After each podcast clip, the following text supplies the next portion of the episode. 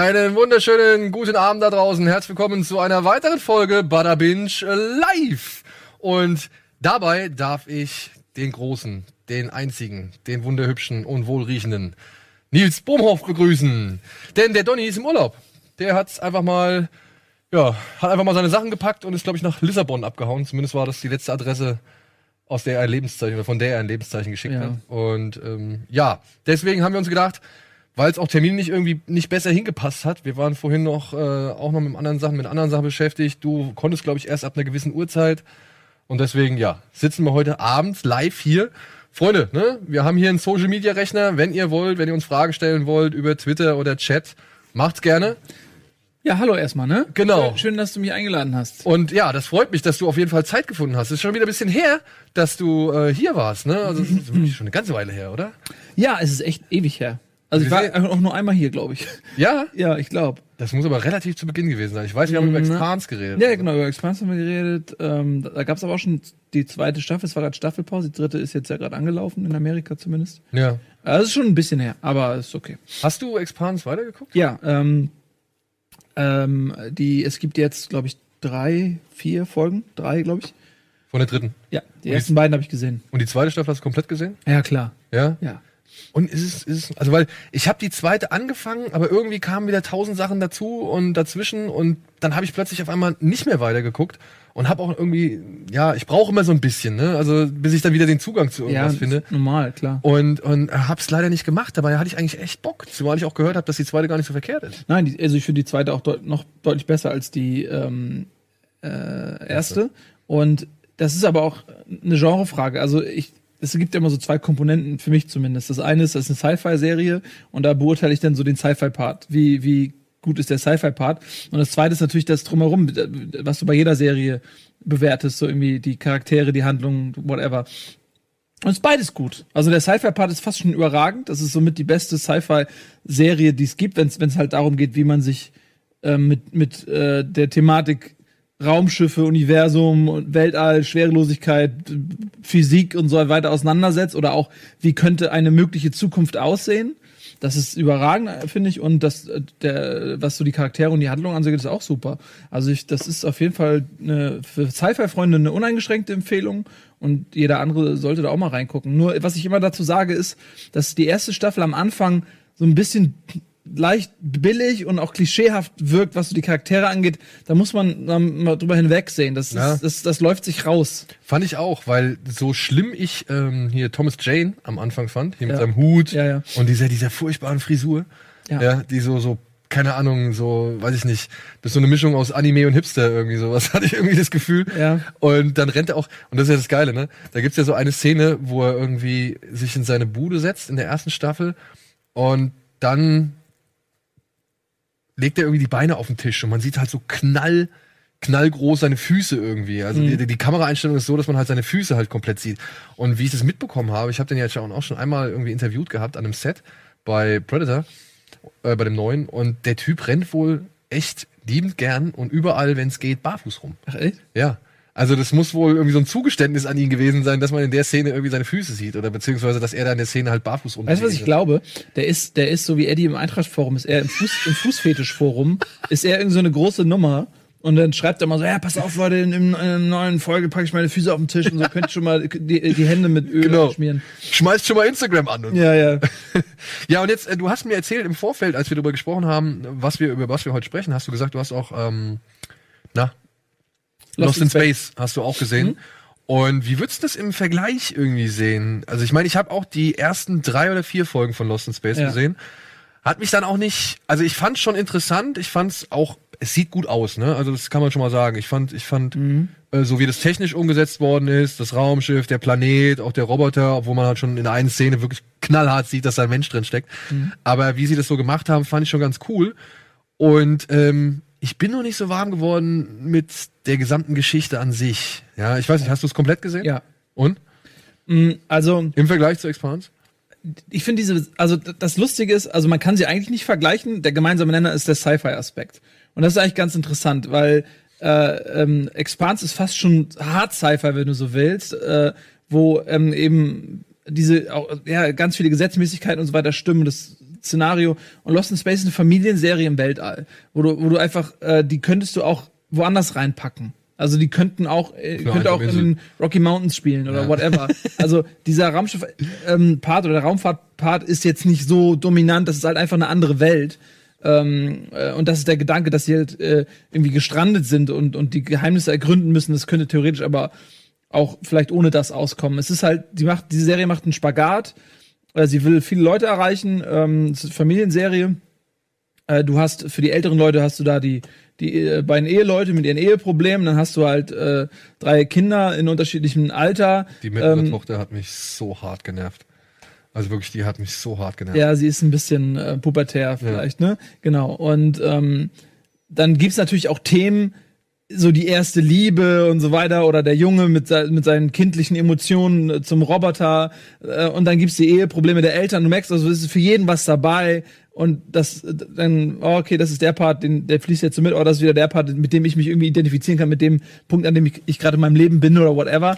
Ähm, und äh, die muss natürlich auch Kompromisse machen. Auf der einen Seite siehst du richtig so massakerartige Szenen, wo du denkst, so, ja, zack. Auf der anderen Seite siehst du aber auch keine Gedärme spritzen. Ähm, also äh, die Serie macht da viele Kompromisse. Ich finde, optisch sieht sie sehr wertig aus, also hat einen, einen hohen Production Value. Value ähm, die, äh, was im Raumschiff, so die, die Korridore, die Gänge, so Räumlichkeiten, das sieht schon echt wertig Ja, aus. ich fand auch die Gerätschaften so teilweise Ja. ganz geil. Ich finde, die Charaktere sind mir alle ein bisschen zu äh, drüber. Äh, der Bösewicht ist, äh, ist es netter, also der Gedanke, dass es so ein Bösewicht ist, der so eig eigentlich so ganz unten ist und sich eingliedert und so ein, aber so ein Kämpfer für sich selbst ist und die ganze Zeit versucht, sich irgendwo in eine Position zu, zu manipulieren, in, aus der heraus dieser Charakter irgendwie triumphieren kann und so, das finde ich interessant, aber es ist alles teilweise sehr blöd auch, ne? Also die Charaktere sind sehr blöd, die äh, was ich hasse das, wenn Leute so einfach dumm sind. Ja. Wenn wenn wenn du merkst, okay, die wollen jetzt an den Punkt kommen und dann macht ein Charakter halt was mega dummes und du denkst so, ja, okay, jetzt verliere ich schon wieder die ich verliere schon wieder die Lust, weil du einfach dumm bist. Wie die Tochter äh, direkt da zu Beginn, als sie in den See springt, der in zwei Minuten zufrieren soll, aber sie glaubt halt irgendwie, sie könnte noch da runtertauchen, das entscheidende Teil holen und dann ja wieder hochschwimmen so. Und das fand ich auch, da waren Sachen, die wirkten halt sehr forciert. Und was ich halt schade finde, und da würde ich halt sagen, nein, da kann man schon vielleicht auch Lost in Space mit Expanse verg vergleichen. Denn ich fand, die Serie Lost in Space hat eigentlich einen ganz coolen Hintergrundansatz, den man eigentlich ein bisschen weiter hätte ausbauen können. Aber wenn du jetzt sagst, das wird nicht ausgebaut, oder Was beziehungsweise mit der Erde passiert, meinst du? das, mit- was mit der Erde passiert, beziehungsweise das ja, so wie ich es verstanden habe, anhand der vier Folgen, die ich bisher gesehen habe, oder fünf, dass es ja nur die Privilegierten und Reichen sind, die die Möglichkeit haben, mit ihrem Raumschiff auf einen anderen Planeten überzusiedeln, weißt Ja. du? Also diese, dieser Klassenkampf, der da Ja. eigentlich wohl immer mal wieder angedeutet wird, aber halt eben nicht so stark da reinwirkt, wie jetzt zum Beispiel bei Expans. Ja, genau. Also das, es wird immer mal wieder angedeutet. Es gibt ja auch diesen einen Charakter, der übrigens, ich weiß nicht, wie er heißt, aber ihr müsst mal darauf achten, und du musst mal darauf achten, der hat die exakt selbe Stimme ähm, wie Nick aus ähm, hier, Hey Jazz, hier, wie heißt es? Ähm, New Girl. Junge. Achte mal drauf. Der redet exakt genauso. Und der, der Typ, ähm, äh, der ist ja eigentlich jemand, der ähm, unterprivilegiert ist, der da nicht äh, siedeln darf und der die ganze Zeit deswegen auch immer aus seiner unteren Schicht heraus immer so zynische Bemerkungen macht und äh, ja, ihr und bla. Und dann, und dann beurteilen sie, weil er irgendwie schmuggelt oder weil er irgendwas macht, was die als moralisch verwerflich erachten. Er sagt so, ja, ihr fahrt da hin und lebt euer neues Leben und ich bin hier irgendwie so ein, so ein kleines Rad im Getriebe und darf da gar nicht bleiben. Ich muss die ganze Zeit irgendwie hin und her fliegen und irgendwelche versuchen zu überleben. Und ähm, also es wird schon angedeutet, eher so zwischen den Linien, eher so bei der Charakterausarbeitung, aber bei Expanse zum Beispiel ist das ein viel präsenteres Ja, ja. Thema. Ja, und auch, auch viel dedizierter ausgearbeitet. Also so die, diese einzelnen Fraktionen, was die für Motivation haben, was die für Lebensumstände und Geschichte haben, das, das ist total wichtig, um die Handlung zu verstehen, um die Mentalität dieser Leute zu verstehen. Du kannst dich mit jeder Fraktion identifizieren. Und das finde ich ist immer ein Qualitätsmerkmal für, generell für jede Serie oder auch jeden Film, wenn du dich mit allen Seiten irgendwie identifizieren kannst und nicht nur das pure Böse in irgendeiner Form jetzt Antrieb ist für irgendeine Handlung, so wie Stephen King das immer macht. Äh, sondern dass du halt sagen kannst, ja, ich verstehe beide Positionen, ich kann mich mit der mehr ident- identifizieren aus irgendwelchen Gründen, aber ihr habt beide eure Daseinsberechtigung. Das ist ein guter Punkt, denn ähm, wir gehen jetzt gleich mal erst in die Werbung, aber danach reden wir über eine Serie, die ich finde, obwohl sie schon ein bisschen trashig ist, macht sie es auch ganz, also macht sie es eigentlich ganz interessant beziehungsweise vielversprechend bisher. Denn wir werden jetzt gleich eine richtig schöne Runde Blabla Binge machen und es geht unter anderem um Cobra Kai, was wir uns angeguckt haben. Wir, ich werde mal kurz auf äh, die, die The Alienist beziehungsweise die Einkreisung zu sprechen kommen. Nils wird eine Sendung vorstellen, die heißt Last Chance You. Und wir werden auch noch mal den Anfang von Westworld ein bisschen thematisieren. Das alles gleich nach der Werbung. So, da sind wir wieder zurück bei Butter Binge und mit heute, ja, mit Nils zu Gast und einer dicken, fetten Runde, äh, Runde, Runde, ich kann auch nicht sprechen, wie du Hey. gesagt hast, mit einer dicken, fetten Runde Blabla Binge.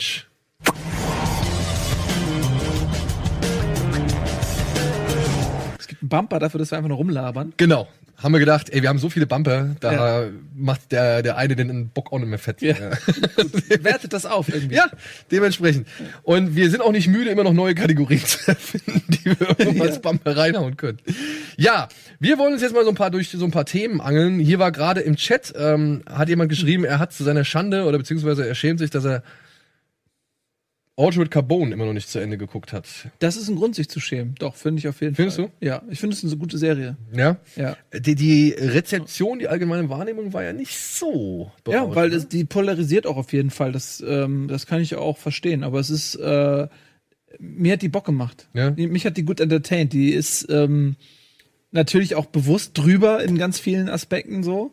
Aber ähm, die ist blutig und, und die ist irgendwie dreckig und äh, die hat sowas, ja, sowas so, keine Ahnung, er ist halt voll der abgefuckte Typ, einfach nur auf Ja. einer ähnlichen Art fast schon wie der Typ von The Expanse, aber irgendwie konsequenter.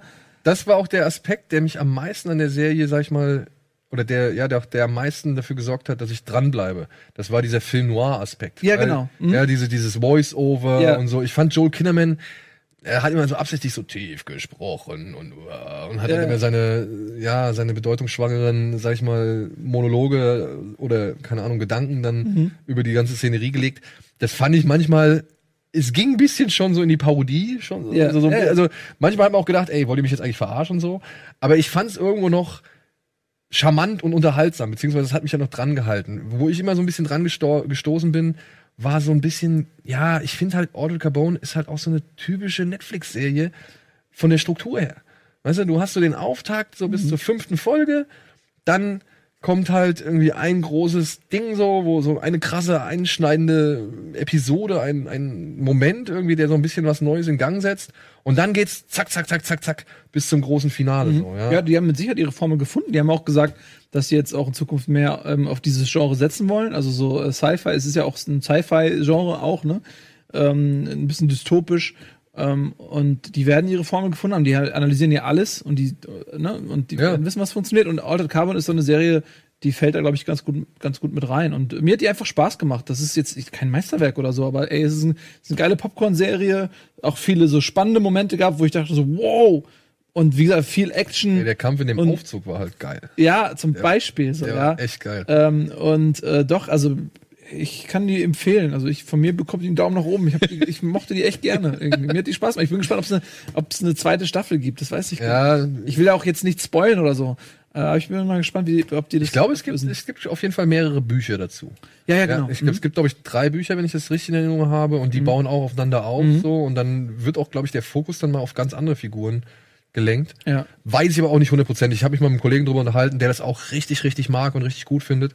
Und dementsprechend, ja. Die Geschichte ist ja, also die Grundgeschichte, vielleicht mal ein, zwei, wer das gar nicht kennt, irgendwie. Also Ja, es, ist ja. halt, es ist halt so eine dystopische äh, äh, Welt, in der eben auch die Oberklasse äh, ewig lebt, weil die halt im Nacken haben die so eine, so eine Technologie, eigentlich hat die jeder, aber ähm, ich erzähle gleich, warum die einen äh, privilegierter sind als die anderen und da ist das Bewusstsein gespeichert und wenn man stirbt, kann man das Bewusstsein rausnehmen und, man, und jetzt kommt der Clou, man braucht dafür aber einen Wirtskörper und äh, die, ähm, die Reichen haben natürlich sich äh, Klone von sich oder schönere, bessere Modelle von sich, jung, immer jung und schön. Und, und bei den unterklassigen Menschen ist es halt so, wenn dein Kind stirbt, irgendwie ein kleines fünfjähriges Mädchen Kannst halt auch einen dicken bärigen diesen 47-jährigen Fettwanst kriegt's dann als Körper oder so. Also es kann halt passieren, es ist halt, das ist irgendwie schon, das ist der Grundgedanke. Und wenn du halt irgendwie hier äh, einen Schuss reinkriegst oder so, bist du für immer tot. Und es ist halt auch gesetzlich verboten, das zu replizieren. Du darfst kein, keine Ersatzkopie sozusagen. Es sei denn, du bist Ähm, superreich. Äh, ja, du, also du darfst nicht,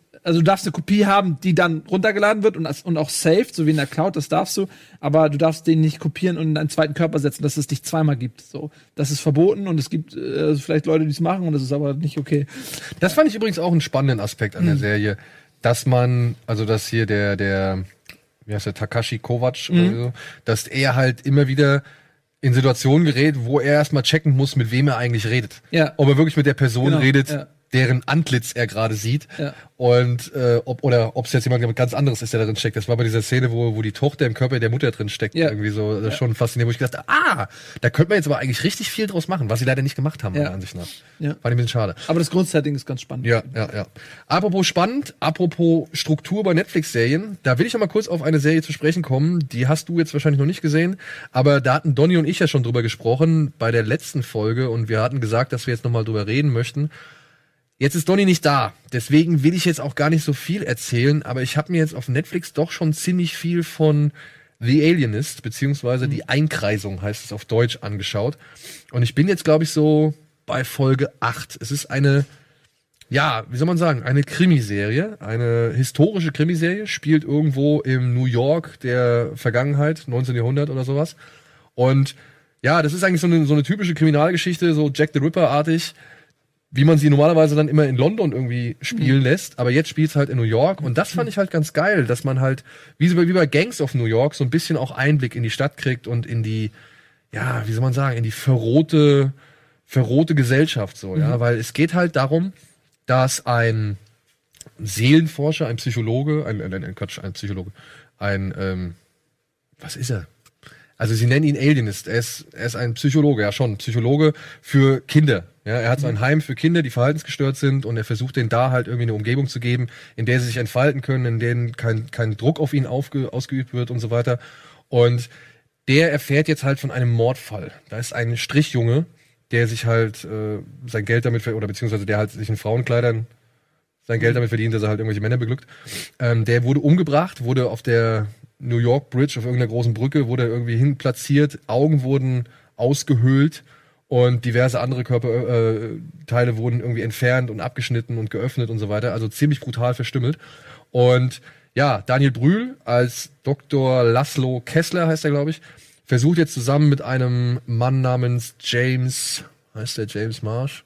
Ich weiß nicht, also Luke Evans ist halt so ein, der, der zeichnet halt, der ist ein, ein ähm, jetzt habe ich das Wort für Zeichner auch vergessen. Phantom Illusionisten, nee, nicht Illusionist, ist Quatsch. Illustrator, Entschuldigung, Illustrator. Ist ein Illustrator und der soll halt im Auftrag von Kessler den Leichnam malen.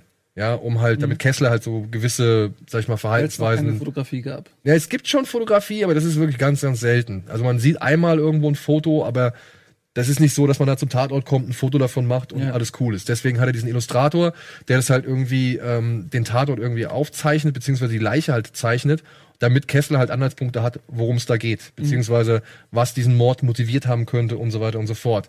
Dann kommt noch ähm, hier Dakota Fanning dazu. Das ist eine Sekretärin des neuen Police Commissioners, Theodore Roosevelt, der spätere äh, US-Präsident, ja, der ist gerade halt in New York Police Commissioner und seine Sekretärin so gesehen, dargestellt von Dakota Fanning, hilft halt den beiden bei der Ermittlung.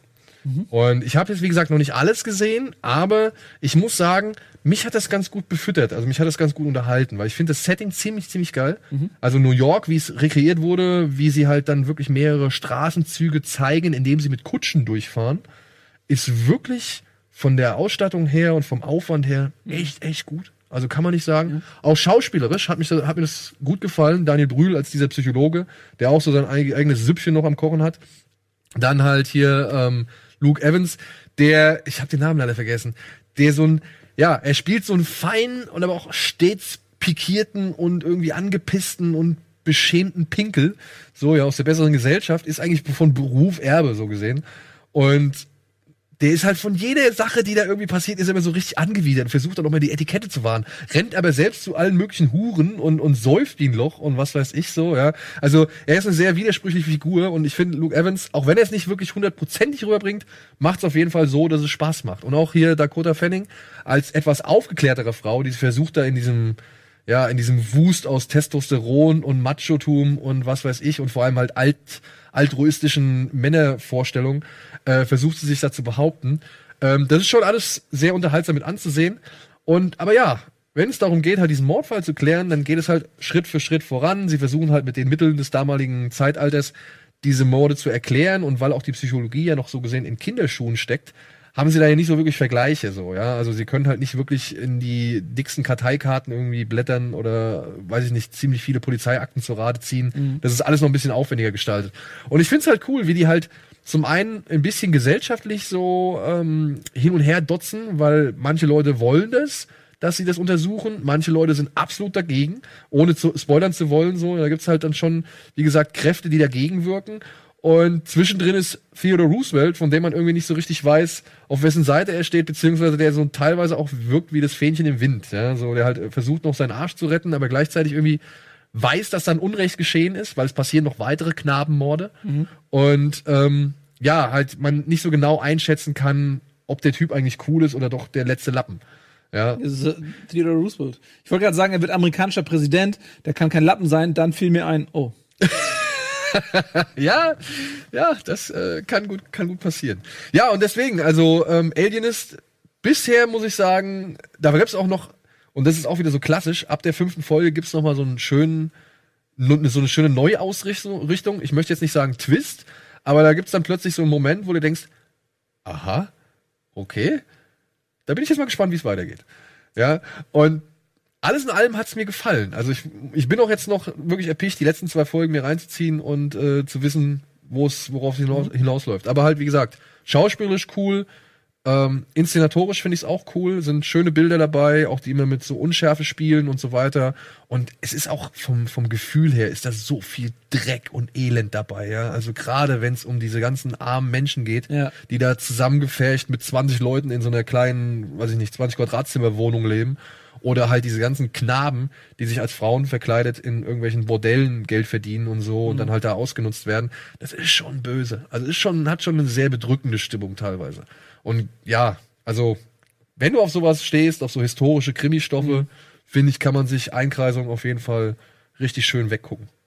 Gut, ja. guter Tipp. Ich habe es auch gesehen auf Netflix. Äh, der Trailer läuft dann immer automatisch, habe ich mir angeguckt, ähm, habe ich auch notiert. Gerade mich interessiert auch mal, wie Daniel Brühl sich so schlägt. Ja. Irgendwie. Also auch bei der Presse kam es jetzt auch irgendwie zwiegespalten an, habe ich gesehen. Ist auch nicht so das, das, das überschwänglichste Echo. Ja, also mhm. da wird auch gesagt, das ist eigentlich nicht das Problem ist an der Ausstattung und an den Darstellern, sondern eher so die Geschichte. Aber da, wie gesagt, ich warte jetzt erstmal ab, was passiert. Und dann werde ich mich mit Dolly wahrscheinlich nochmal so ein bisschen genauer dazu äußern. Ja. Ja. Aber du hast auch noch einen Tipp da, hast du mir gesagt, ne? Ähm, Meinst du, jetzt sind wir jetzt schon bei Last Chance You? Wir können jetzt Last Chance Oder meinst du was anderes? Nein, machen wir Last Chance. Ja, okay, machen wir Last Chance You. Ja, äh, Last Chance You, ich bin auch bei, äh, bei Netflix drüber gestolpert. Ähm, und das ist wahrscheinlich, der eine oder andere hat das vielleicht mal gesehen und hat sich vielleicht auch entschieden, das nicht anzuklicken, so wie ich auch eine Zeit lang, weil ich das auch falsch eingeschätzt hatte, was es bei dieser Serie äh, zu sehen gibt. Ähm, weil es, glaube ich, im Thumbnail auch dann irgendwie so eine Football-Spieler oder so und dann so Last Chance You, und hab ich gedacht, ja, hm, keine Ahnung, was ist es jetzt irgendwie, weiß ich nicht. Und dann irgendwann habe ich angefangen zu gucken und ich, das hat mich sehr überrascht, weil es ähm, eine Doku-Serie ist über ein äh, Community College, East Mississippi Community College. Und das ist das letzte Drecksloch. Es ist wirklich im Sumpf. Man sieht hier diese Bilder da und genau so sieht das aus. Es ist ein Ort, an dem nicht mal Mücken gerne leben.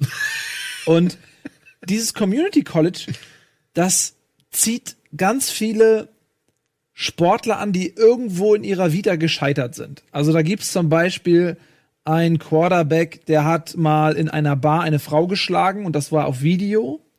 Und dieses Video ging natürlich dann durch die Medien und der war weg vom Fenster und da hat dann eine zweite Chance bekommen. Ähm, es Leute, die vielleicht irgendwie mal äh, mit der Polizei zu tun hatten oder so weiter. Alle möglichen Leute mit Bruch in der Vita finden da eine zweite Chance. Und das sind deswegen total die guten Sportler, die aber menschlich alle mehr oder weniger massive Probleme haben. Da gibt's auch einen äh, Spieler, der hat in einem Trailerpark gelebt mit seiner Familie, irgendwie sein, sein, seine Eltern und er und seine Geschwister in dem einen Trailer und in dem anderen Trailer irgendwie seine Tante und so. Und äh, die Mutter wurde wohl immer verprügelt und die Tante hat, hat erzählt, so, ja, wir haben immer gehört, irgendwie, wenn die der, wenn der Vater die verprügelt hat. Und eines Tages hat der Vater halt die Mutter erschossen und dann sich selbst erschossen. Und da war der fünf Jahre alt. Uh. Und solche, solche Vitas haben die da zum Teil. Und deswegen dementsprechend sind die halt teilweise ziemlich durch so. Ähm, und dann gibt's einen Coach, der da seit vielen Jahren Coach ist, und das, der da ist das. Und der ist halt ein Choleriker vor dem Herrn. So, der ist so ein Alpha-Choleriker. Das, der labert nur und schreit die Spieler an und der lä lässt nichts wachsen neben sich. So, das ist so ein, so ein richtig, richtiger Typ, an dem sich die Geister wirklich scheiden. Einige feiern den vielleicht und andere finden den unfassbar dumm und scheiße. Und die Spieler hassen den irgendwie auch so. Und wenn die Spieler über den erzählen, dann hassen die den alle. Aber er ist zum Zugucken ein sehr interessanter Charakter. Aber ist er denn auch erfolgreich? Das ist ja die Frage. Er ist sehr erfolgreich, weil äh, diese Mannschaft so gut ist. Und äh, deswegen ist die auch so polar polarisierend in, in Amerika, weil die, es gibt so ein System bei diesen Colleges, dass du äh, ein, ein gewisses Ranking haben musst, um für die Finalspiele nom nominiert zu werden. Du musst nicht unbedingt die beste Bilanz haben, du musst aber auf eins gesetzt werden von so einem Gremium.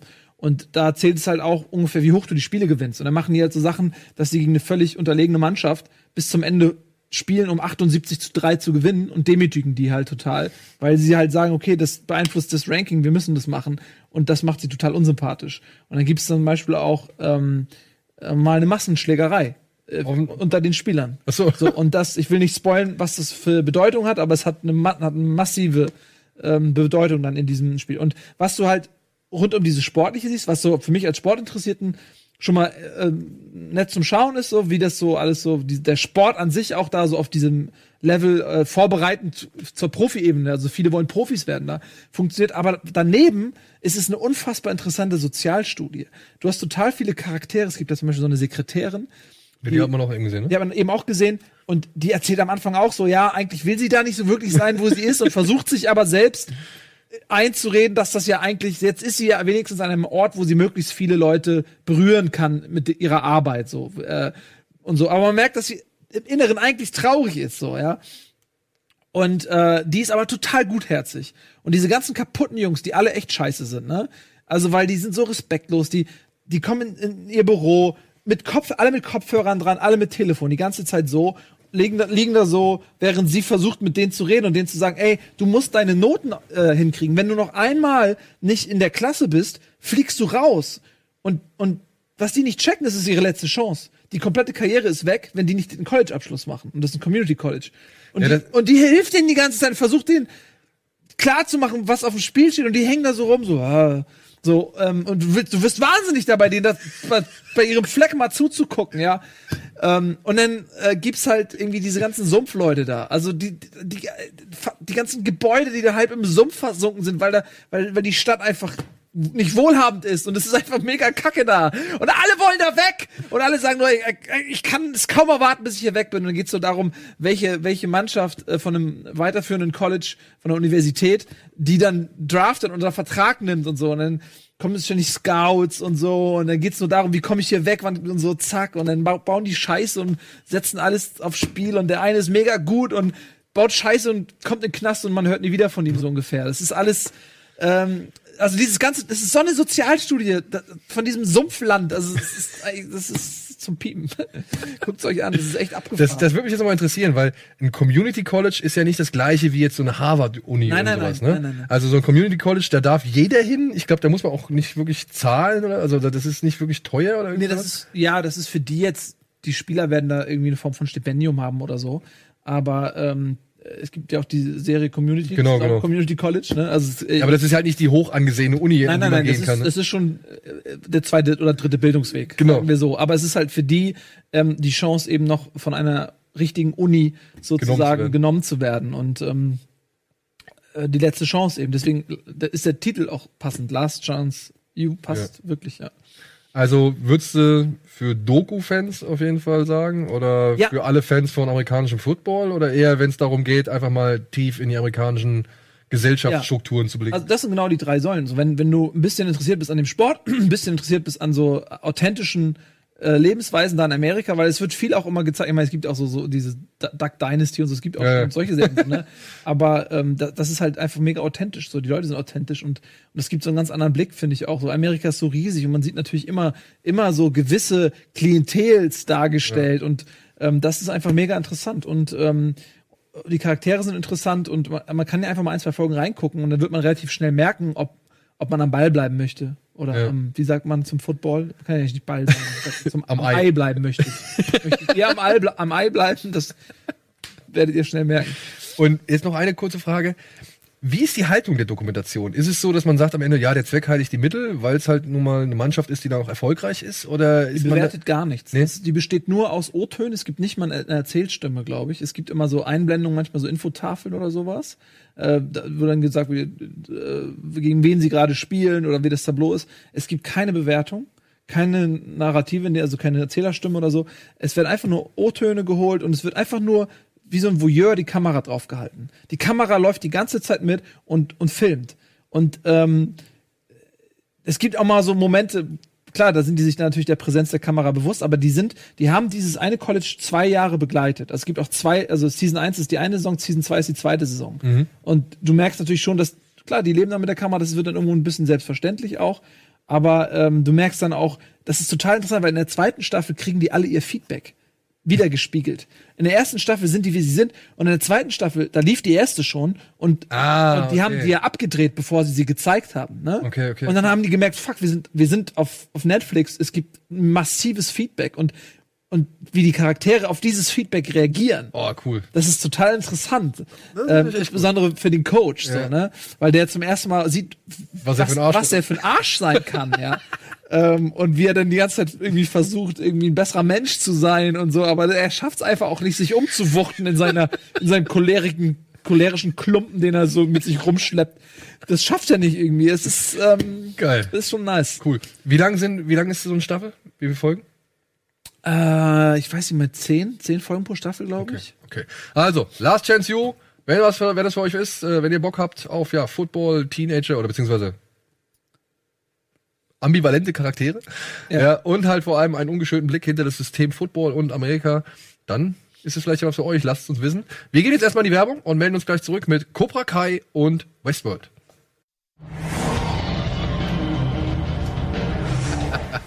Ja, herzlich willkommen zurück zur Live-Ausgabe von Bada Binge. Und ja, wir haben es ja eben schon angekündigt, wir reden jetzt gleich mal über Cobra Kai und Westworld. Aber vorher, warum ich so gedacht habe, wir haben gerade mal eben kurz hier in der Pause über äh, Leftovers gesprochen, dass Nils noch nicht in der ersten Staffel beendet hat. Ja, aber ich sag dir, guck dir die erste Staffel schon mal zu Ende an. Ja, ich ich, erste Staffel als, so sie ganz, geil. ich hab's, als sie ganz neu war, habe ich es geguckt. Und dann habe ich irgendwann, ich weiß nicht mehr welche Folge, ich habe bestimmt vier oder so, ich habe diese Steinigungsszene noch gesehen, die für mich eine der miesesten Szenen miesesten Szenen, ah, die ich je gesehen habe, aus dem Nichts. aus dem Nichts. Ja, ich war auch, ich saß vor, Boah, oh, ich saß vorm Fernseher hab gedacht, Alter, What ist fuck, das heftig. das ist einfach nur brutal. Ja, also wirklich, ich habe auch noch nie, also ich meine, Game of Thrones in allen Ehren so, ne? Ja, aber, das ist was anderes. Ja. Damit, da- äh, Game of Thrones, da- das, das, das ist ein gewalttätiges Setting, da rechnet man damit, wird ständig jemand abgemusst. Aber da auf einmal aus dem Nix und dann so brutal direkt, ja. Das hat mich irgendwie. ja, und oh. deswegen solltest du die erste Staffel zumindest mal zu Ende gucken, Ja. weil Ja. du wirst zu dieser Szene noch eine weitere, also du wirst noch ein paar Sachen erfahren. Na gut. So, aber wir wollen jetzt erstmal ein paar andere Sachen erklären. Falls die Regie so nett ist, könnte sie aber bitte nochmal den Timer bei uns da irgendwie richtig einstellen, damit wir wissen ungefähr, wie wir das Ganze hier gewichten können, denn wir wollen natürlich beide Serien besprechen. Und zwar als allererstes Cobra Kai. Eine neue Serie von YouTube Red.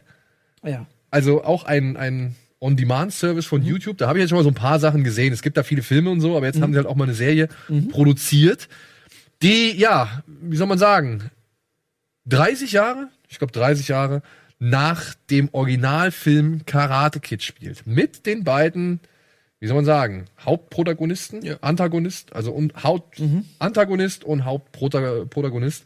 Also es geht eigentlich, obwohl ich würde sagen, es geht um Johnny. Es geht um den Gegenspieler von Daniel DaRusso in Karate Kid 1.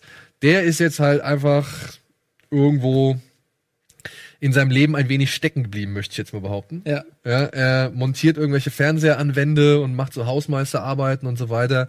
Aber Er ist ein Verlierer. er ist halt Und er wird von allen auch als Verlierer wahrgenommen. beziehungsweise, lassen wir es so sagen, Verlierer klingt immer so ultra negativ. Jetzt gibt's ja so einen neuen Begriff in Amerika, den die halt immer gerne benutzen, einer der Abgehängten. Ja, ich sag ja auch, ich will, ich sag ja nicht, dass er ein Verlierer ist. Ich sag, dass die Wahrnehmung der Welt auf ihn Genau. so ist, dass er ein Genau. Verlierer ist. Ähm, aber abge ja, ähm, gut, wir sind in einer Zeit, in der man immer neue Begriffe für Begriffe erfindet, die politisch inkorrekt geworden sind, aber im Prinzip genau das gleiche aussagen wie der neue Begriff, nur der neue Begriff ist noch nicht so abgenudelt, deswegen äh, in 20 Jahren he- heißt abgehängt ist dann das neue schlimme Wort Ja. und dann sucht man sich wieder Neues dafür, egal, alle wissen, was gemeint ist.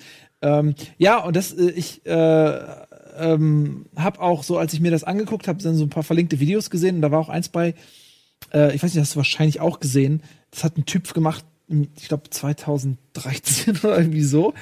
Das heißt irgendwie, warum ähm, äh, hier, wie heißt nochmal? Äh, Johnny? Nee, der andere. Daniel LaRusso? Daniel. Warum Daniel der eigentliche Bösewicht ist bei Karate Kid. ja, Und das habe ich mir angeguckt und der Typ hat halt, ich habe vergessen, wie der hieß, aber das hat auch echt sehr viele Klicks, ein paar Millionen. Also ihr werdet es wahrscheinlich auch kennen. Und äh, der hat halt der der Typ, der das Video gemacht hat, erzählt, warum Daniel eigentlich der Schurke ist und hat es halt mit den Szenen hinterlegt und so. Und da habe ich gedacht, shit, du hast wirklich einen Punkt. So, weil da geht's halt darum, dass Daniel halt erstmal hier, äh, Johnny hier hat seine Freundin, die äh, macht Schluss mit ihm und er ist heartbroken und will das mit ihr klären, will mit ihr reden und sie so, no, I don't want to talk to you. Und so und er, Johnny geht da direkt hin und mischt sich ein und so und er, und er, und er will ihn, er interessiert sich gar nicht für, für Daniel, schubst ihn so ein bisschen weg und dann macht er direkt, will mit ihm kämpfen, kämpft mit ihm und, und er, und er, Johnny will ihm eigentlich gar nicht richtig wehtun und er kommt immer wieder an und am Ende gibt er ihm halt eine und so und dann, und dann äh, wird dann wirklich mal so gezeigt, so, okay, Johnny ist auch jetzt nicht ohne, aber eigentlich ist er nicht so, der andere Typ ist eigentlich schon ein ziemliches Arsch. Und das, das war so ein bisschen so, wow. Ja, und hinzu kommt ja hier ähm, How I Met Your Mother. Also ich, für mich ist diese Serie oder die Daseinsberechtigung dieser Serie ist ja first für mich die Barney Stinson-These, dass äh, Johnny Lawrence halt der eigentliche Held von Karate Kid ist. Ja, Ja, das, das habe ich nicht, ich habe leider irgendwie äh, How I Met Your Mother irgendwann aufgehört zu gucken. ja aber der, also hier, das Barney Stinson ist ja auch davon überzeugt, dass Johnny Lawrence der eigentliche Held von Karate Ja, Kid was, ist. was, will ich mal sehen, was vorher da war. Das Video ist auch schon Ja. alt. Und, und pass auf, und äh, ich habe dann in den Comments und so gelesen und hat jemand geschrieben, dass die ähm, in dieser Serie irgendwann gibt's einen Dialog, der quasi eins zu eins das Wording ist aus diesem Video von dem Typ. Und die, also sie haben alle geschrieben, so, ey, die haben mir deine These haben ein Video und, und eine Serie draus gemacht, so auf, auf, auf Fundament deines Videos. Äh, ist, wird querverlinkt sein, alles. Ja. Ähm, Die gibt's ja auch. Hä? Es gibt ja schon direkt äh, in der ersten Folge ist es, glaube ich, oder? Ja, es ist, ich meine, es ist in der ersten Folge. Nein, es ist in der zweiten Folge. Also, sagen wir mal so, es gibt zehn Folgen und YouTube Red war zum Anteasern so nett und hat jetzt zwei Folgen über den Kanal Cobra Kai zum Beispiel freigeschaltet. Das heißt, die ersten beiden Folgen kann man sich umsonst angucken. Alle weiteren Folgen kosten, glaube ich, 2,99 Euro oder 1,99 Euro. Gehen roundabout 25 bis 30 Minuten so was ich jetzt irgendwie überblicken konnte. Und ja, schildern halt jetzt das Leben 30, 40 Jahre später. Und Johnny ist eigentlich schon am Ende, hat jetzt auch gerade seinen Job verloren, ist auch jemand, der gerne mal den einen oder anderen über den Durst trinkt und fährt jetzt irgendwie zu so einem alten, ja genau, was, fährt zu dieser alten Sporthalle, ja. wo er damals von Daniel illegal aufs Maul gekriegt hat, also beziehungsweise regelwidrig aufs Maul gekriegt hat. Und dabei wird seine Karre angefahren und deshalb wird seine Karre zum Autohaus von Daniel LaRusso gebracht, damit es da repariert werden kann. Also der Abschleppdienst bringt seine Karre ins Autohaus von Daniel LaRusso, was der jetzt halt erfolgreich mit Billboards und vielen Werbeclips Er ist so ein schmieriger, aalglatter Gewinner. Ja. Er ist nicht unsympathisch. Also er, er ist, also er ist ein bisschen unsympathisch, aber er kann ja nicht zu seinem Erfolg. Er ist einfach mega erfolgreich und eigentlich ist er total nett. Er ist eigentlich voll freundlich, bis auf die eine Szene, als er da ihn so ein bisschen teast, dass er ihn verprügelt hatte mit seinen Buddies, wo er ein Ja. bisschen mobbt, ne? Aber so grundsätzlich, wie er, wie er umgeht mit Leuten und so, er ist jetzt ja kein Arsch. Nein, er ist kein Arsch, aber auch da, ne, das finde ich halt, das finde ich so schön in der Wahrnehmung. Wa- Also, es kommt halt anhand, auf, aufgrund dieses Gesprächs kommt halt dazu, also kommt es halt dazu, dass Johnny Lawrence jetzt das Cobra Kai Dojo wieder eröffnet, weil er, weil Daniel LaRusso so einen Satz gesagt hat und weil er sowieso nichts mit seiner Zeit anzufangen weiß, eh keinen Job mehr hat und auch jetzt gerade von dem Stiefvater seiner Mutter, nee, dem, seinem Stiefvater eine Menge Geld bekommen hat, damit er sich so ein bisschen, also der Stiefvater will sich aus dem Leben von Johnny rauskaufen und deswegen hat er ihm Scheck gegeben und mit diesem Scheck eröffnet er jetzt das Cobra Kai Dojo, ja, und das ist so jetzt die Ausgangsgeschichte, denn er hat einem Loser geholfen, dabei nicht von vier Typen verprügelt zu werden. Ja. Und da finde ich, spätestens da, wenn Danny DaRusso zum ersten Mal in dieses Cobra Kai Dojo kommt und dann sie sich auseinanderhalten, da finde ich das richtig cool. Also ich finde, da ist der so bisherige Höhepunkt von den beiden Folgen, die ich gesehen habe, wie so diese Wahrnehmungen sich verschoben haben. Mhm. Was man damals in den 80ern so ganz simpel erzählen konnte, ohne Ja. dass es hinterfragt wird, was heutzutage einfach nicht mehr geht. Ja. Ja. Und wenn es nur irgendwie der Typ vom Amt ist, der einfach mal vorbeikommt und sagt, ey, ist ja auch alles abgesichert, ist ja alles Ja, ja, hygienisch genau. rein und so weiter, ja. Ja. Und er so, was, hygienisch, was, ich Ja. hab keine Ahnung, ja, was wollt ihr von mir so? Also, das fand ich so richtig cool und das, das ist heute, dass diese, diese Serie halt, ja, versucht die Grauzonen irgendwie auszuloten, so, anstatt irgendwie gleich von vornherein zu sagen, nein, der ist wieder böse, der ist wieder Genau, gut. und, und, da, und da sieht man ja, das hat sich ja im Allgemeinen, so dieses, dieses äh, Erzählweise hat sich ja im Allgemeinen geändert, sie wird komplexer, man will eben nicht mehr dieses Schwarz-Weiße. Und äh, aber dieser Stoff, und deswegen als Basis dieses Video, was ich eben erzählte, bietet ja auch die Möglichkeit, beide Charaktere sehr ambivalent zu betrachten, und das machen die da auch. Äh, mit dieser Vorgeschichte. Äh, beide haben ihre Flaws, irgendwie, aber beide sind auch halt ganz normale Menschen. Und das ist total, diese Menschlichkeit ist lustig. Es gibt auch einige sehr, sehr lustige Momente. Zum Ja. Beispiel, er hat dann direkt ja auch einen neuen ähm, Schüler. Schüler. der quasi so ein bisschen der Daniel ist, ja, äh, aus, aus dem alten Karate-Kid. Und äh, der Freund von seiner, äh, von der Tochter von, Daniel von, von Daniel ist im Prinzip so der neue Johnny, wenn du Ja. so willst. Also das ist so ein bisschen überkreuzt. Das ist sehr lustig, wie sich das noch so ineinander verweben wird. Und äh, da gibt's diese Szene, als dann sein neuer Schüler für ihn putzen muss. Und der alte Karate-Kid musste ja auftragen, polieren machen und hat dadurch diese, diese Bewegung ins Muskelgedächtnis äh, gedrückt bekommen. Und dann hat er diesen Typ und lässt ihn dieselbe Aufgaben machen, aber Bei ihm ist es Scheiße. scheißegal. Und er fragt dann noch so, hey, gibt's irgendeine bestimmte Art und Weise, auf die ich diese Scheibe wischen soll? Und er so, ah nein, scheißegal, wisch, mach einfach, was du für am effizientesten hältst. Und so, das ist schon sehr lustig. Also, es hat einen gewissen Trash-Charakter. Ja. Also, so ein bisschen cheesy ist es ja, schon. na klar ist das schießen. Und ein bisschen billig wirkt es auch, aber auf der anderen Seite ist es auch irgendwo sympathisch. Also, ich hatte am Anfang, als wir den Trailer zum ersten Mal gesehen haben, war ich skeptisch. Mhm. Jetzt muss ich sagen, ich bin eigentlich gespannt, wie es weitergeht. Also ich denke mal, ich werde noch mal so zwei, drei Folgen werde ich mir kaufen und dann mal gucken, ob sich das bis zum Ende hin durchträgt. Und ich finde auch, dass Daniel noch eine Sache, äh, dass äh, äh, der Daniel ähm, äh, ein sehr guter Schauspieler ist. Das hat mich überrascht irgendwie. Also ich finde Johnny ist ist schon, man merkt, glaube ich, der ist jetzt nicht so der geborene Schauspieler, aber der Daniel finde ich schauspielt sehr gut. Ich muss es sagen, bei mir ist es genau anders. Echt? Findest Ich finde äh, LaRusso, also hier Ralph Macchio, der gerät so hier und da ein bisschen an seine Grenzen, was die Sympathie, naja, Erzeugung angeht, sage ich jetzt mal. Ja, er ist ein bisschen. ja, aber, aber das ist ja das, das ist ja sein Charakter. Ja. Genau, deswegen meine ich, dass er es eigentlich gut spielt. Ja, ich weiß noch nicht. Ich bin noch nicht so ganz hundertprozentig. Ich war aber von, von äh, hier William Sapka, oder wie er heißt, war ich echt überrascht.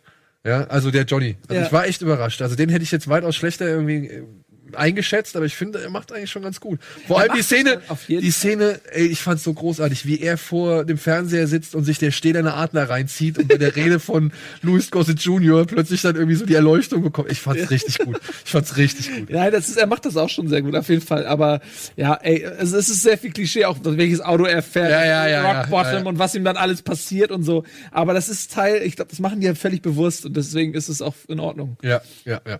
So, damit wären wir bei Staffel 2 von Westworld. Die haben nämlich beide auch angefangen und jetzt müssen wir uns, glaube ich, ein bisschen ranhalten, weil es ist schon bald auch wieder jetzt zu Ende. Ähm, wir werden da noch, das haben wir bei der letzten Folge schon gesagt, wir werden da noch mal einen riesengroßen Recap zu machen, ja. Und ich muss jetzt auch alle mal vorsichtshalber warnen, die die erste Staffel noch nicht gesehen haben. Guckt sie euch bitte an, weil wir werden jetzt über Sachen reden, die waren halt in der ersten Staffel, sind halt passiert und es ist vielleicht für euch, die da draußen, die das noch nicht gesehen haben, ein Spoiler. Deswegen würde ich jetzt mal vorsichtig eine Spoilerwarnung raushauen. Eine dezente. Spoiler? Ja. Gibt's auch so einen etwas dezenteren Spoiler für eine sanfte Spoilerwarnung, die nicht Ich meine, wie gesagt, egal was wir jetzt erzählen, Ja. wir greifen halt Sachen aus der ersten Staffel auf. Das, ist halt so. Naja. Ja, deswegen hau ich die Spoilerwarnung jetzt hier ist lieber auch raus. völlig richtig. Komm, fang Ja. weil wir haben wenig Zeit. Genau. Ich muss sagen, ich habe jetzt die ersten beiden Folgen gesehen von Staffel 2 und ich finde es sogar ein bisschen, geht ein bisschen besser los als die, als die erste Staffel. Weil irgendwie, klar, wir wissen jetzt schon ziemlich viele Sachen, was passiert ist, dass jetzt äh, wer Arnold ist zum Beispiel, was jetzt mit den einzelnen Hosts irgendwie, dass die jetzt die Revolution anzetteln, dass zwei spezielle Hosts, Dolores und Maeve, dass die so ein eigenes Bewusstsein entwickelt haben und dann wirklich ziemlich viele Hosts oder ziemlich viele Androiden oder wie immer sie man nennen möchte, dass man die jetzt mitzieht. Ähm, aber ich find's geil, wie es unmittelbar weitergeht und wie jetzt halt schon, wie jetzt endlich mal so ein paar Sachen, paar Fragen geklärt werden, die man eigentlich schon in der ersten Staffel Ja. permanent hatte während Ja. der ersten zehn Folgen. Aber jetzt wird halt einfach mal in die Vergangenheit auch geblickt. Ich glaube, es sind jetzt insgesamt drei oder sogar vier Zeitstränge, die sie aufmachen, aus Mhm. denen sie Episoden zeigen und die das ganze Mosaik halt nach für nach immer mehr zusammensetzen. Natürlich, es gibt auch eine Szene, die ist sehr lustig, da trifft der Mann in Schwarz, William, äh, hier in der alten Form von Ed Harris dargestellt, trifft auf so einen kleinen Roboterjungen und Ja. der mit so eine, also der mit so verschiedenen Stimmen spricht und er halt noch sagt so, ey, sprichst du immer noch kryptisch so, warum, ja, oder sprichst du immer noch in Rätseln? Und er sagt halt so, ja, klar, also wir, wir sind hier immer noch das große Mysterium und was weiß ich. Also ich finde auch gut, dass die Macher da so ein bisschen sich selbst irgendwie erklären und vorwegnehmen und vielleicht auch ein bisschen, naja, Augenzwinkern mit der ganzen Sache umgehen, ohne dass sie jetzt wirklich die ironischen Brüche da reinhauen, so, ja. Aber das fand ich schon ganz cool. Und wie gesagt, ich, mir gefällt's jetzt gerade, dass ziemlich viele Sachen aus der Vergangenheit jetzt zum Verständnis dieser ganzen Geschichte beitragen. Ja, auf jeden Fall. Es werden tatsächlich ein paar Sachen aufgeklärt. Ähm, es ist ja oft so irgendwie, dass die erste Staffel muss das etablieren, die, die Charaktere, das Setting und so weiter. Und in der zweiten oder auch bei Filmen hast du dann ein bisschen mehr Zeit, um andere Dinge zu entwickeln. Ähm, ja, mir, mir gefällt es auch, der, der Konflikt ist globaler, sag ich mal. Man zoomt eine Ebene raus. Ja. Vorher ging es natürlich um den Park und da gab es ja auch dann so diese Geschichten, diese ges geskripteten Geschichten innerhalb des Parks oder es gab so Mikro- kosmische Konflikte, wie so, ey, wer schreibt jetzt die Story, so Ja. Ego, also in diesem Park, so im Kleinen, ja, waren die Konflikte. Und jetzt zoomt es raus, und jetzt geht es darum, äh, wir haben ja eine Spoilerwarnung, die, die, wie du sagst, zwei Charaktere haben Bewusstsein, dieses Bewusstsein wird weitergegeben, indem sozusagen die, die beiden wissen, wie sie das machen müssen. Die haben unterschiedliche Motivationen. Die eine möchte erstmal ihre Tochter holen, der Rest ist ihr, glaube ich, erstmal egal. Und ähm, hier America's Darling, äh, wie, wie heißt die noch? Dolores. Äh, Dolores äh, will halt eine Revolution anzetteln, anzetteln, sucht eine, will eine Armee aufbauen sozusagen und die war ja auch schon mal dann in der Menschenwelt und äh, erinnert sich auch daran wie, und, und will diesen Feind, also sieht jetzt die menschliche Spezies als Feind äh, und äh, äh, will denen das halt heimzahlen, was Ja, ihr so beziehungsweise passiert. will jetzt das haben, was die Menschen haben, ja, ihr eigenes Reich, beziehungsweise den Menschen alles wegnehmen. Ja, sie will halt Rache. Ich glaube, für mich ist das eine Rache, weil sie erinnert sich an alles Böses, was äh, passiert ist. Sie erinnert sich daran, äh, wie die Menschen äh, diese äh, Androiden benutzt haben, getötet, gequält haben, missbraucht haben. Und äh, das, das ist ja fast ihr komplettes Leben. Also sie hat schöne Momente auch, äh, aber dieses ausgenutzt werden, dieses gequält werden, das ist ja 90 Prozent äh, ihrer Erinnerung. Ja. Ist nur Leid. Und sie sieht den Menschen jetzt auf einmal auch, ähm, zu Recht natürlich, als Auslöser für all das Leid. Und sie kennt aber nicht das ganz große Ganze. Sie macht noch keine Unterscheidung aus Schuldigen und Unschuldigen. Für sie ist jeder Mensch erstmal per se schuldig. Ähm, und es gibt ja ein, es gibt ein, ein, ein, ein, ein, riesen Chaos, eine Verwüstung Ja. und viele Tote. Und äh, es ist ganz, ganz interessant zu sehen, ähm, ja, wie dieser Konflikt halt die nächste Ebene erreicht. Vor allem, was ich bei ihr halt so geil finde, ist, dass ja eine der Personen oder der, der Hosts war oder der Roboter war, die ja dafür da war, das Schöne irgendwie zu sehen. Immer wieder Mhm. Das Perfekte. das Perfekte, das Positive, irgendwie auf sich die schönen Dinge des Lebens zu, kon äh, zu konzentrieren und auch die irgendwie an ihre Mitmenschen oder an die Gäste des, des Parks irgendwie weiterzugeben. Und jetzt ist es halt das komplette Gegenteil, ja. Und ich finde äh, hier Frau Wood, Wood, die Evan Rachel Wood, wie sie heißt, ähm, die macht das wirklich gut. Ja. Ja, also ich muss sagen, die gefällt mir in ihrer Badass-Rolle deutlich besser als noch in der ersten Staffel so. Ja. Und auch jetzt hier Arnold, ja, er rennt jetzt da durch die Gegend. Äh, Wir sehen, was nach dem Ende der ersten Staffel direkt mit ihm passiert ist, wie es halt direkt weitergeht. Und es gibt da eine Sache, da muss ich jetzt sagen, na, da weiß ich nicht, ob das, ob, das, ob sie sich damit so einen Gefallen getan haben. Denn wir haben noch eine, sag ich mal, Zeitebene, die noch viel weiter nach vorne gesprungen ist. Also wir sehen halt schon ein gewisses Resultat direkt zu Beginn Ja. der, der Serie. Und ich weiß nicht, ob sie sich damit nicht zu viel Pulver schon vorweggeschossen haben. Weißt du, was ich meine? Weil sie kommen ja zu diesem See. Ja, ja. Und was sie da in diesem See sehen, in der ersten Folge, glaube ich, ist es ja auch, ich weiß nicht, ob das nicht schon irgendwie, ja, unvorteilhaft ist für weitere Handlungsverläufe, die jetzt noch parallel dazu in der Vergangenheit erzählt werden.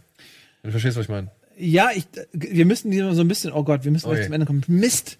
Ja, ähm, ich kann nicht mehr weit ausholen. Also ich, was, jetzt kommt gleich das NDR Super Stand-Up Special. Ja, stimmt. Und wahrscheinlich dürfen wir da jetzt gar nicht mehr so lange verschieben, weil die ganzen Leute das jetzt sehen wollen. Aber ich würde so gerne mit ihr noch länger drüber reden. Ey, wir machen, wir machen einen Recap. Ja. Wir machen einen Recap auf jeden Fall, wenn die Staffel vorbei ist und da können wir gerne ausführlich schwafeln. Versuchen wir mal hier ein bisschen längere Zeit irgendwie zu kriegen, mindestens mal so 90 Minuten oder so. Können wir gerne Ja. äh, nochmal alles. Ja, bin ich dabei. Aber ich muss schon sagen, ich habe jetzt die zwei Folgen gesehen, ich bin auf jeden Fall angefixt. Ja, ich bin auch angefixt. Ich, äh, die erste Staffel war schon fantastisch ich und gut. äh, ich freue mich. Äh, Ich habe mich trotzdem weitergeht. am Ende der ersten, also jetzt so nachdem es hieß, okay, die zweite Staffel kommt und so weiter, ich habe mich echt schon bemühen müssen, alles nochmal so zusammenzusetzen. Ja, ne? weil es auch so komplex ist und so viele Handlungsstränge gibt und so weiter. Äh, Es gibt ja auch gute Recap- Recap-Videos auf äh, YouTube, die das Ganze erklären. Ja. Ähm, einem helfen, das nochmal in Erinnerung zu rufen. Das ist vielleicht gar nicht so schlecht, dass man Also gerade was mit dem Bewusstsein von Dolores und von Arnold und so, was da, Ja. wie das so, so gesehen verteilt worden ist oder wie das sich aufgesplittet hat, so, da bin ich ein bisschen noch im, im Unklaren. Aber ich glaube, das ist auch eine gewisse Diffusität, die die Serie irgendwie erzeugen möchte. Also, dass man das halt nicht so wirklich durchschaut, aber da bin ich noch gespannt, was da jetzt kommt. Ja, also es würde zu weit führen, jetzt noch anzufangen. Ja, ja, Deswegen, stimmt, ich, äh, beiß mir auf die Zunge. Genau. Aber, wenn ihr Bock habt, guckt euch an, läuft gerade auf Sky, die zweite Staffel, zehn Folgen sind's auch wie, wie in der ersten. Und wie gesagt, wenn das durch ist, in fünf oder sechs oder sieben, acht Wochen, dann äh, werden wir auf jeden Fall nochmal breit und ausführlich darüber reden. So, und jetzt geht's weiter mit dem großen NDR Comedy Live Stand-Up Ja. Special. Nicht wundern, da ist Donny dabei, ja, aber das ist eine Ja. Voraufzeichnung. Ja. Der ist jetzt gerade noch im Urlaub. Ja. Deswegen vielen Dank fürs Zuschauen. Bleibt bitte weiter dran, denn jetzt wird's lustig, jetzt wird's vor allem gesellig und ja, hoffentlich auch für euch sehr unterhaltsam. In diesem Sinne, macht's gut, bis in zwei Wochen spätestens zu Bada Binge. Tschüss. Tschüss.